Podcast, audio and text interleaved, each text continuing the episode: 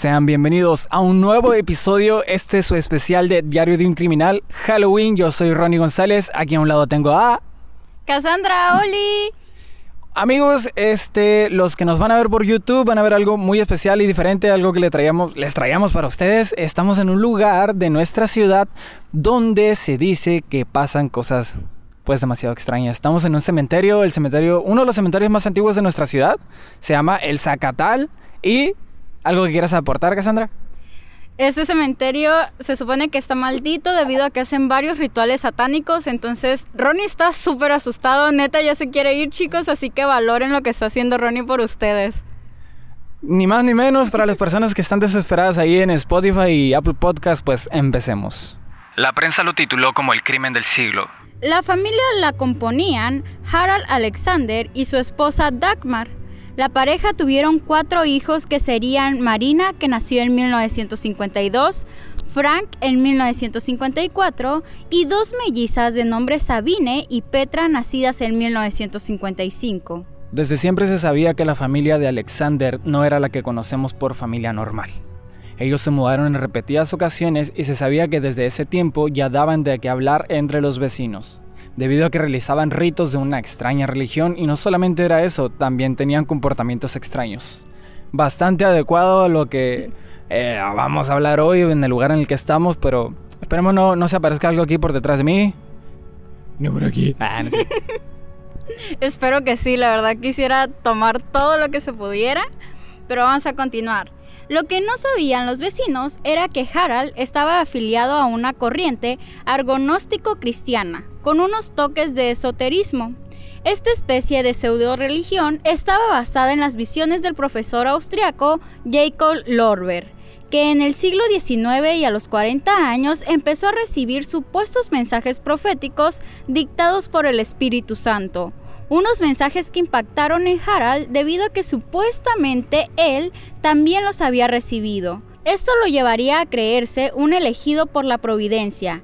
Es más, se creía el propio Mesías. Todo concordaba. Lorber había tenido esos mensajes a la edad de 40 años y Harald estuvo a punto de cumplirlos. El legado de Lorber se convertía en la fuente de inspiración. En el siglo XX, supuestamente George era su encarnación. Lorber había vuelto a nacer pero ahora en el cuerpo de George. Este nuevamente sería elegido para alcanzar la perfección hasta el punto de ser completamente amoroso, como lo es Dios. En algún momento de la vida, George y Harold se convirtieron en grandes amigos, hasta el punto de que Harold se encontraba en el hecho de muerte de George. Tras su fallecimiento, Harold heredaría el título de Mesías, algo que ya venía diciendo desde tiempo atrás. A pesar de que Harald era un hombre adulto de 39 años, todos y cada uno de los acontecimientos que ocurrían en su familia tenía relación con las enseñanzas de la sociedad de Lorber. Parecía que todo sucedía por una razón concreta. De hecho, todo tenía sentido gracias a los mensajes del supuesto maestro. Todo cambiaría con el nacimiento del pequeño Frank, el único varón entre tres niñas. Harald estaba tan emocionado en 1954 por el nacimiento de Frank, debido a que había nacido el profeta, el nuevo Mesías esperado por la humanidad. Durante años la familia Alexander fueron fieles a ideas extremistas de un cristianismo desviado. Harald, además de ejercer de tutor y guía de su hijo, también lo consentía con caprichos y cosas que él deseaba. Frank fue creciendo con gran poder sobre el resto de los miembros de la familia, principalmente entre las mujeres. No había nada en esa casa que no se hiciese a gusto de Frank. Al momento de ir creciendo, este empezó a aprovecharse de los beneficios que tenía. Así que en la adolescencia, por muy malas que fuesen sus decisiones, todos debían cumplirlas, haciendo que a los 16 años fuera intocable. Las mujeres de la casa tenían una posición secundaria. Tanto la madre de 41... Ah, sí, silencio. Amigos, dificultades técnicas, queremos decirles que en el lugar donde estamos, a escasos metros, hay una carretera, de hecho una autopista. Entonces, discúlpenos si eh, se atraviesan unos ruidos por ahí. Disculpa. Las mujeres de la casa tenían una posición secundaria. Tanto la madre de 41 años como las tres hermanas, las opiniones de estas no importaban, tal y como las enseñanzas de Lorber, donde él decía que si Eva nació de una costilla de Adán, la mujer era en realidad una imitación del hombre. Y aunque Frank llevaba las riendas de ese hogar, este tenía prohibido acostarse con mujeres de su edad, debido a que las consideraban sucias. En la adolescencia sus deseos no podían ser reprimidos, hasta llegó a amenazar a su padre que se metería con estas jóvenes para su desahogo sexual. El padre, desesperado para que su profeta y nuevo Mesías no se involucrara con cualquier mujer, decidió que la única forma de desarrollarse sexualmente era copular con su madre y sus hermanas.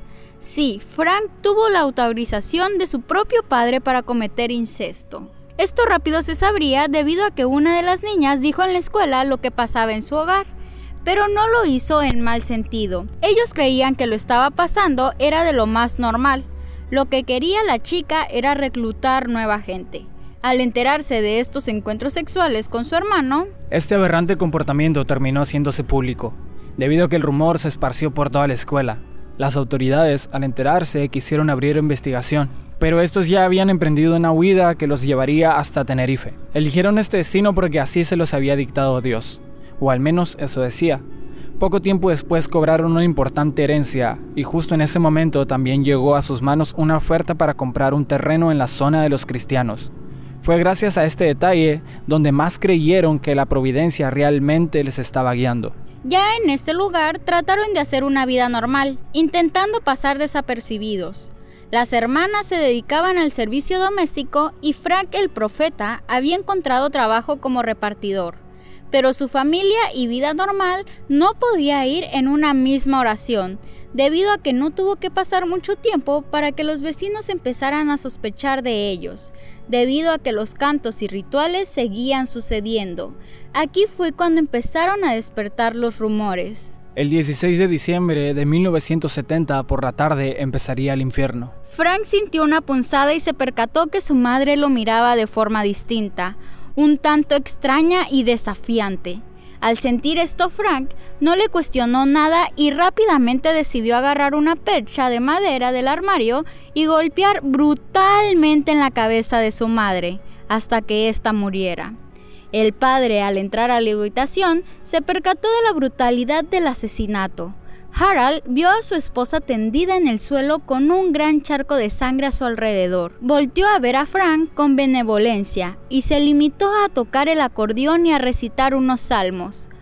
Poco tiempo después... ¿Cómo que a tocar el acordeón? Solo porque sí, o sea... porque estaban festejando que, que Frank había asesinado a su madre. No. Qué ritual tan extraño es un ritual satánico. Poco tiempo después, ambos iniciaron el macabro acto de mutilar las partes ofensivas de Dagmar, su madre. Estos serían sus órganos sexuales. Ambos se acercaron al cuerpo ensangrentado y con unas tijeras de podar y cuchillas de afeitar empezaron a seccionar. Primero fueron los pezones. Al tener ambos un pezón, decidieron clavarlos en la pared observaron su obra y decidieron ir por otra parte del cuerpo. Disculpen amigos, estamos también muy cerca del aeropuerto. Eso que están escuchando es un avión. Fallas técnicas, fallas técnicas. Observaron su obra y decidieron ir por otra parte del cuerpo. Esta vez sería arrancarle el corazón. Al momento de lograrlo, el corazón quedaría suspendido de una cuerda también en la pared. Padre e hijo estaban orgullosos de lo que acababan de hacer. Estaban dispuestos a acabar con las mujeres de la familia. Marina y Petra tuvieron que correr con la misma suerte que su madre. Al ver a su hermano y su padre todos ensangrentados, estas no se resistieron y cedieron ante sus agresores. Ambas fueron mutiladas y desvisceradas. Una de las mellizas, que era Sabine, por casualidad del destino, no se encontraba en su hogar, y esto hizo que salvara su vida. Harald y Frank, tras la carnicería que habían armado en su hogar, se cambiaron de ropa y se fugaron hacia Hamburgo. Mientras estos huían, iban rompiendo documentos y cartas. Aquel destrozo de cualquier documento que demostrara su entidad era uno de los ritos que tenían que llevar a cabo. Debían destruir todo lo que podía atarles a su antigua vida. Sin embargo, este rito les perjudicaría, debido a que gracias que destruyeron toda su documentación, no pudieron escapar de la isla. La policía localizaría dos sacos con papeles rotos donde se encontraban sus papeles. Gracias a esto, fue su perdición. Harald y Frank viajaron a distintas partes para contactarse con el psiquiatra alemán Udo de Volbowski. En sus primeros intentos no pudieron encontrarlo, continuaron deambulando por un rato y después marcharon a la laguna. Ambos querían hablar con el doctor y con su única hija que había quedado viva, de lo que había ocurrido. Estuvieron deambulando por los cristianos y decidieron ir a la casa donde trabajaba la otra hija, Sabine.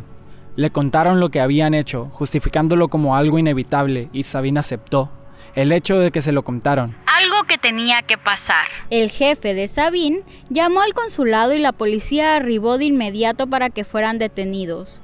Cuando las autoridades registraron el domicilio familiar, se toparon con la peor de las masacres. Había sangre por todas partes, en el techo, en las paredes, en el suelo. Restos humanos clavados en diferentes estancias y los cadáveres de las mujeres completamente destrozados. Todos quedaron aterrorizados debido a lo atroz del crimen. Ante el testimonio de los profesionales se originaron dos disyuntivas, la de la defensa pidiendo su reclusión en un psiquiátrico y la del fiscal que emplazaba la pena de muerte para Harald y 20 años de reclusión menor por cada una de las víctimas para Frank. En el juicio, el joven declaró, Vi que mi madre estaba mirándome. Sentí que no le estaba permitido él que ella me mirase de esa manera. Por lo tanto, agarré una percha del ropero y le di con ella en la cabeza. Después de haberle dado en la cabeza varias veces, cayó al suelo y perdió el conocimiento. Padre había ido al salón a tocar el órgano y fui allí. Primero golpeé a Marina en la cabeza con la percha y después de que ella perdiera el conocimiento golpeé a Petra. Padre seguía tocando el órgano y elogiando a Jesús. Pero cuando empecé a quitar las partes insultantes, él vino a ayudarme. Por su parte, el padre se justificó alegando que las mujeres estaban poseídas por una fuerza maligna, que el hijo había detectado gracias a los mensajes del más allá que recibía desde hace años. Según la filosofía que seguían padre e hijo, existía un pacto entre Dios y las fuerzas del mal, según la cual la mitad de la población se salvaría si eran capaces de sacrificar algo más importante que su propia vida. Finalmente, el tribunal absolvió de los acusados de los delitos de parricidio y asesinato porque eran autores no responsables por concurrir en los mismos la eximente de enajenación mental. Según la sentencia del 26 de marzo de 1972, se procedió a su internado. En uno de los establecimientos destinados a los enfermos de aquella clase, del cual no podrán salir sin previa autorización de este tribunal. Padre e hijo fueron trasladados al Centro Asistencial Psiquiátrico Penitenciario, ubicado en la cárcel de Carabanchel, uno de los tres lugares en España donde por aquel entonces se trataban a los enfermos mentales.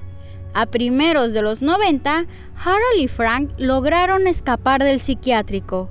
La Interpol incluso interpuso una orden de búsqueda y captura en 1995, pero no lograron dar con ellos. Desde entonces, nada se sabe de su paradero. Algunas fuentes apuntan a que tanto el padre como el hijo regresaron a Alemania, donde la sociedad Lorber seguía teniendo actividad. Tampoco se volvió a saber nada de Sabine, que tras la matanza fue como si se le hubiese tragado la tierra.